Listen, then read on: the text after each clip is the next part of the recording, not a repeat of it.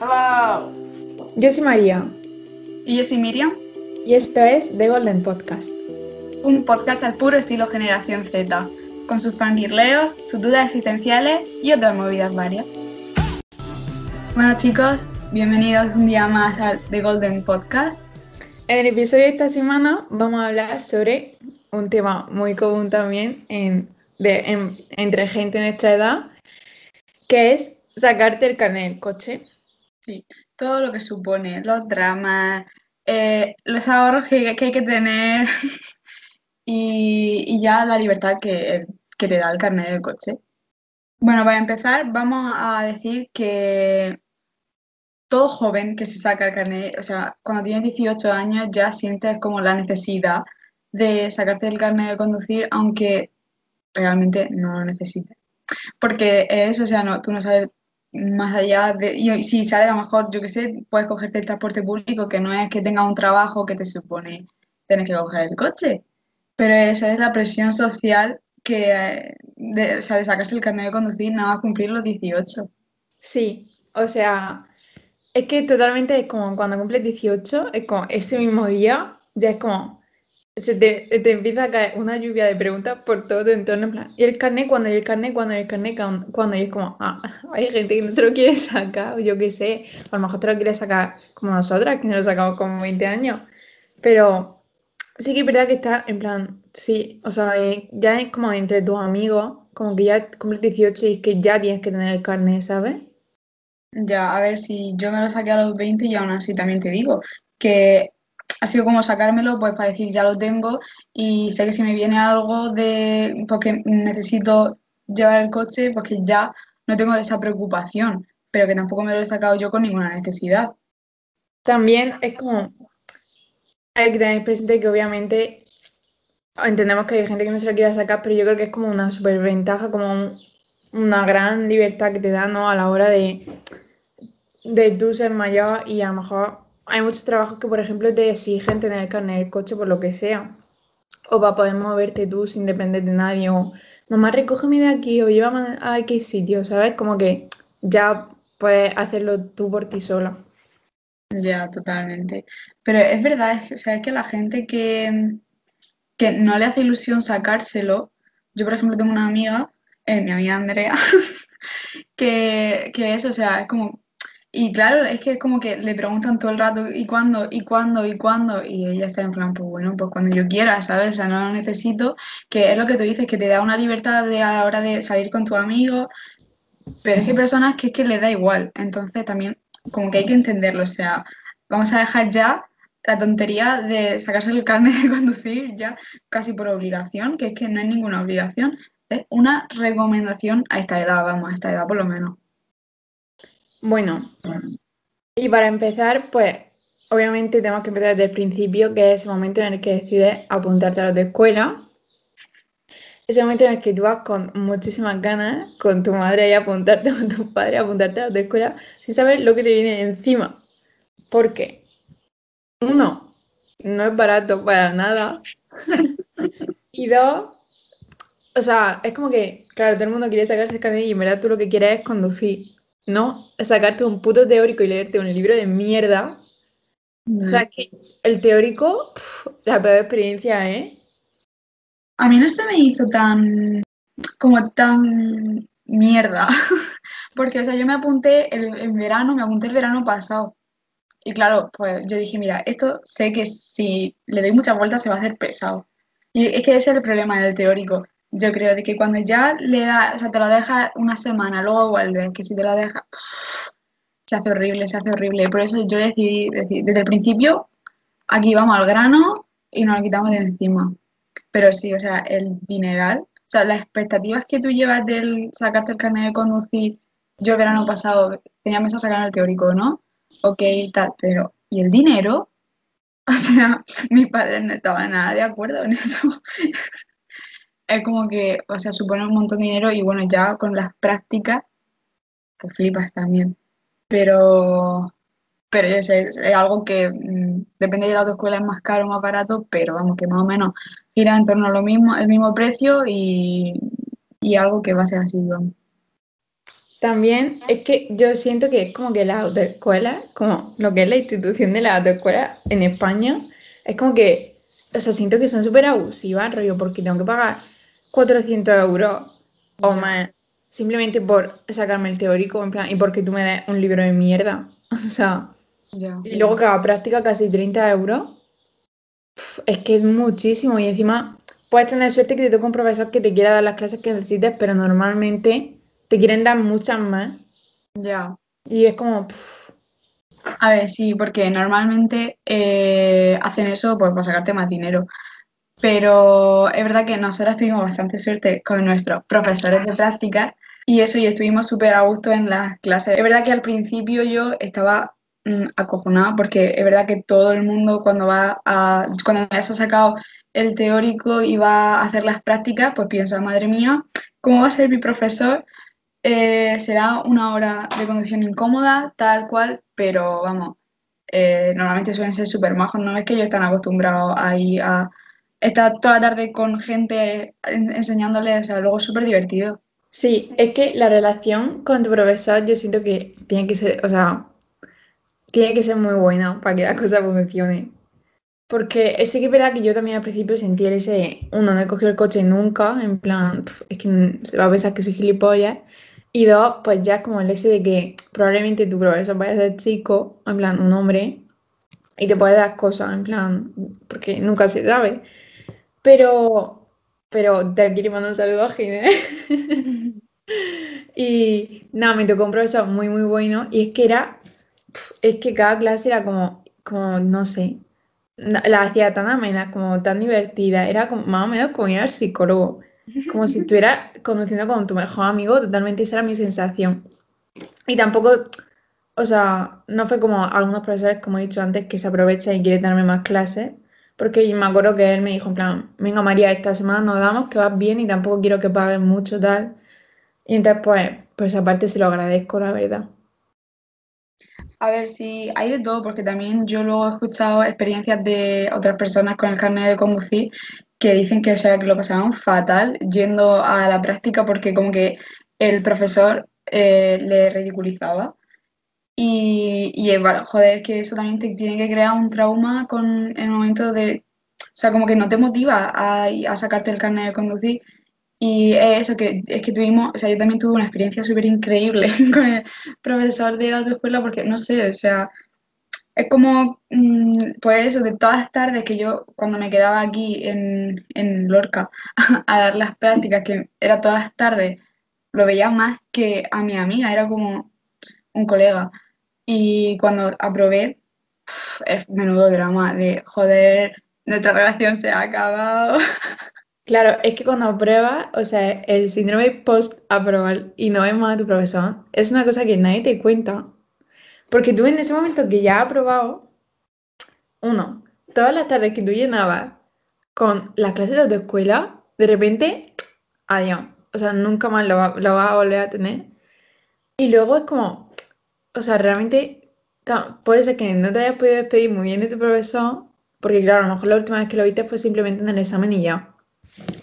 Y es como que realmente ya no lo, es muy probable que ya no vuelvas a hablar más con él nunca ni a verlo. Y es como, o sea, una relación tan intensa y de repente se acaba, como te la quitan de golpe. Es como, yo me acuerdo aprobar y es como, ya estás en mi cama en plan, ¿y ahora qué hago por las tardes? O sea, ¿qué igual tengo ahora mismo en la vida? O sea, no lo entiendo.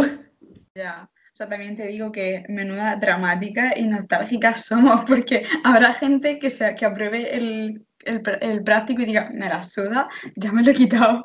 Y estamos luego nosotras llorando porque no vamos a ver a nuestro profesor de práctica.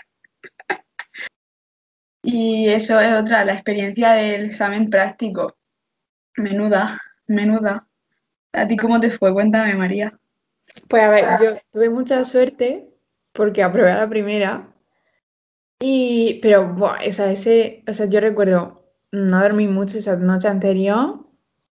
Eh, ya era como que las últimas prácticas no te salían del todo bien y tú ya ibas como con cosas de examen, pero claro, es normal porque tienes como mucho nervios a la clase del día de antes, que ya sabes como el recorrido que vas a hacer.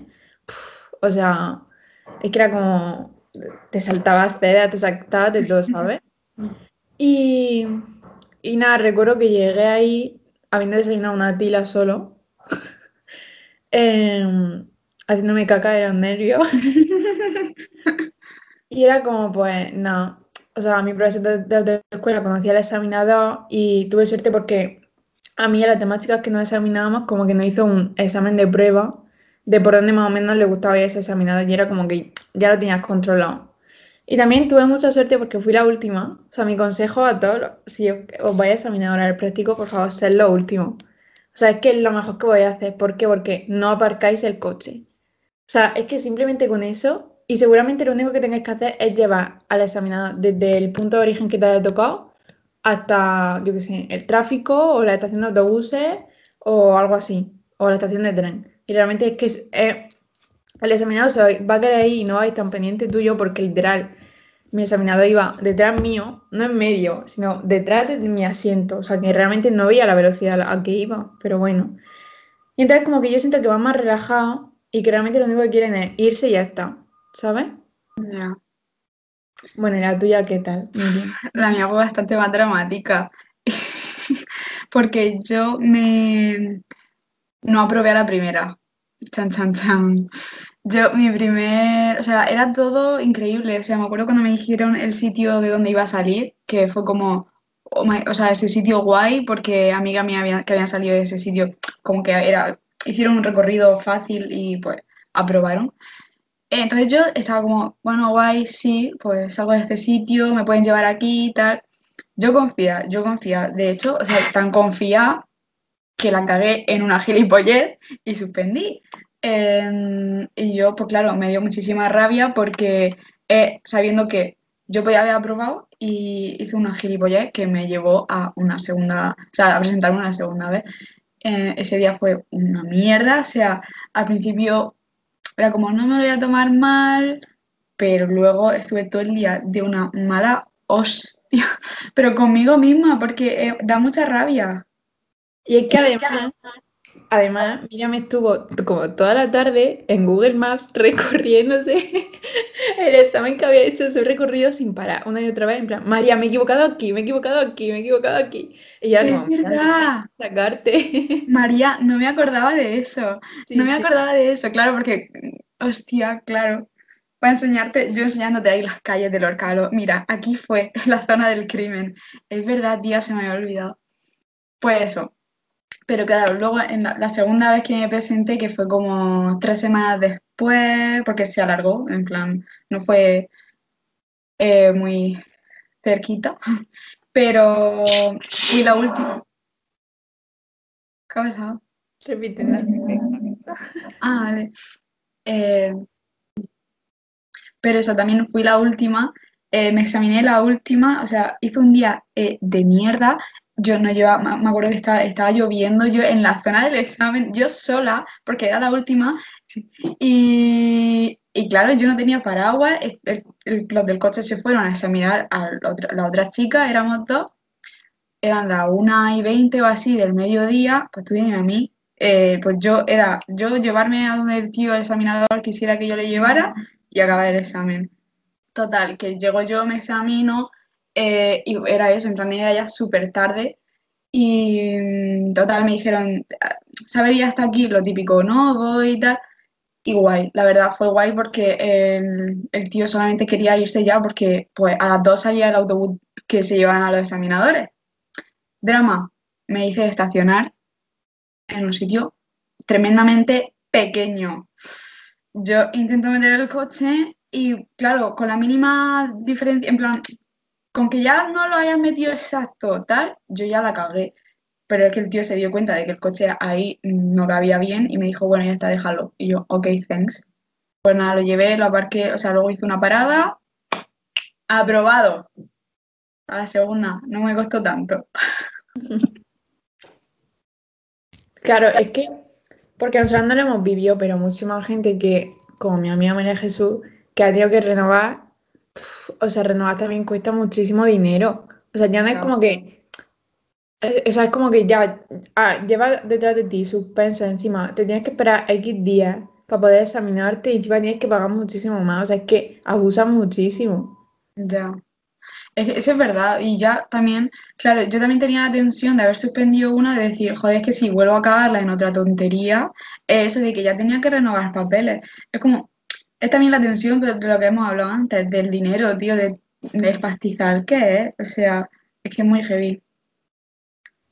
Por eso yo creo que es, o sea, si tú tienes tres oportunidades, es como te reserves las dos para el práctico, sí o sí. O sea, es que no la malgastes en el teórico. Real. Porque el teórico es algo que dentro de lo complicado que se te puede hacer, es algo que tú puedes controlar. Porque, tío, es empollártelo a hacer un montón de test, porque es, hacer todos los test que puedan haber. Y luego ya es que el momento del examen práctico lo que depende de ti es pisar el embrague, el freno acelerador, el volante, la marcha, tal, pero tú no sabes cómo va a estar, el, o sea, la de gente que va a ir por la calle, si se te va a cruzar no sé qué, si te aparece una bici, que si una moto. Entonces, pues sí, la verdad es que hay que tener, mm, o sea, hay que reservarse esas dos si puede ser para el práctico. Y ya después de hablar de, pues, haber examinado el práctico, llega el momento. Sí, maravilloso, coges tu L, tal, pero te sueltan en un mundo donde no tienes a alguien, alguien al lado tuyo que lleve los pedales como tenía en la escuela, o sea, estás sola, todo depende de ti y adivinad que no sabéis conducir por mucho, por mucho que habíais aprobado el examen, es que cuando sale el primer día, es que, es que, es que no sabemos conducir. es caótico y punto. O sea, realmente sí, y más, yo por ejemplo que me cambié de un coche relativamente moderno de la autoescuela, con su embrague suave, eh, se encendía con el botón, ¿sabes? Que no era con llave, tal, a pasarme a mi coche, el coche de mi madre, de, del año de Matusalén, vamos, que conducí ese coche la primera vez fue una odisea. O sea, es que eso es cambiarte del coche de la autoescuela al coche tuyo o sea, es que se nota un huevo, ¿eh? Sí, se nota un montón. Y es como, claro, al final tú solo has conocido un coche que es de autoescuela y de repente es como te cambia a otro totalmente distinto y luego las primeras veces que vayas a coger el coche vas a cogerlo con tus padres y es que la experiencia, o sea, horrible. Te, te juzgan muchísimo, te gritan, eh, te reniegan y es como, por favor, o sea, dejadme esa, quiero ir sola. Experiencia de conducir con padre no recomendada.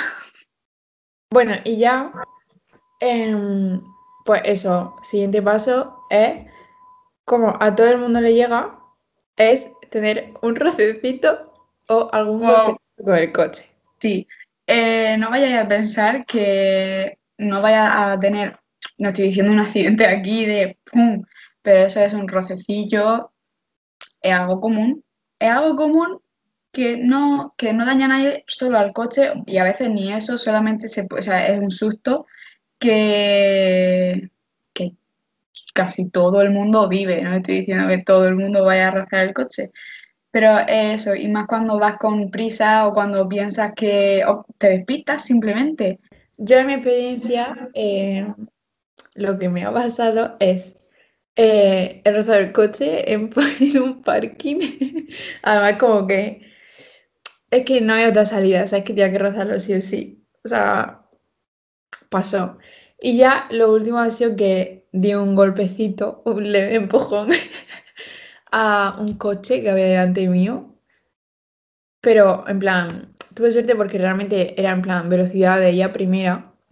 Pero bueno, yo como buena dramática que soy, cuando di el golpe y el hombre se bajó y me dijo que había que hacer el parte, me puse a llorar o sea, es la única respuesta que, o sea, es que mi cuerpo no sabe reaccionar de otra manera ante, un imprevisto, es simplemente llorar. Y después vinieron mi amiga Miriam y Marta y yo llorando en mitad de la calle.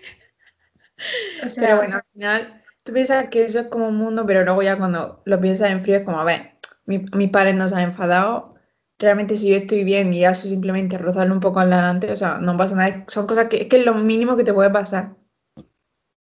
Es que María solamente le diste como un zumbido de esto del Messenger, fue como un, eh, te aviso de que estoy aquí, ¿eh? Pero sí, o sea, es normal que te apuraste, o sea, porque te pilló eso en un momento en el que le daba a un coche de un tío que no, no sabe tampoco cómo va a reaccionar el hombre, ¿sabes? Porque fue majo y se quedó la cosa, pues eso. Pero si tú mí que es uno de estos antipáticos que encima de esto te lo hacen pasar peor, es que como el apuro de, de haber causado algo, de pero que normalmente, pues sí, o sea, cuando no es nada, pues ya está, o sea, no pasa nada, pero que es normal agobiarse. Es algo que a todo el mundo le pasa, entonces, pues. También, aparte de los redecillos, pues sí que es verdad que cuando tienes el carnet muy poco tiempo, es como que si te vas a meter a una carretera que no conoces mucho, no sé, pues como que te puede agobiar. O sea, a mí, a mí eso me pasa bastante y también te testigo una vez que fuimos de excursión por una, una carretera como súper empinada, eh, yo conduciendo y yo súper agobiada y Miriam algo, haciendo vídeos, cantando las canciones y yo lo, si me cala el, coche en algún momento nos quedamos precipicio abajo. Cállate, cállate.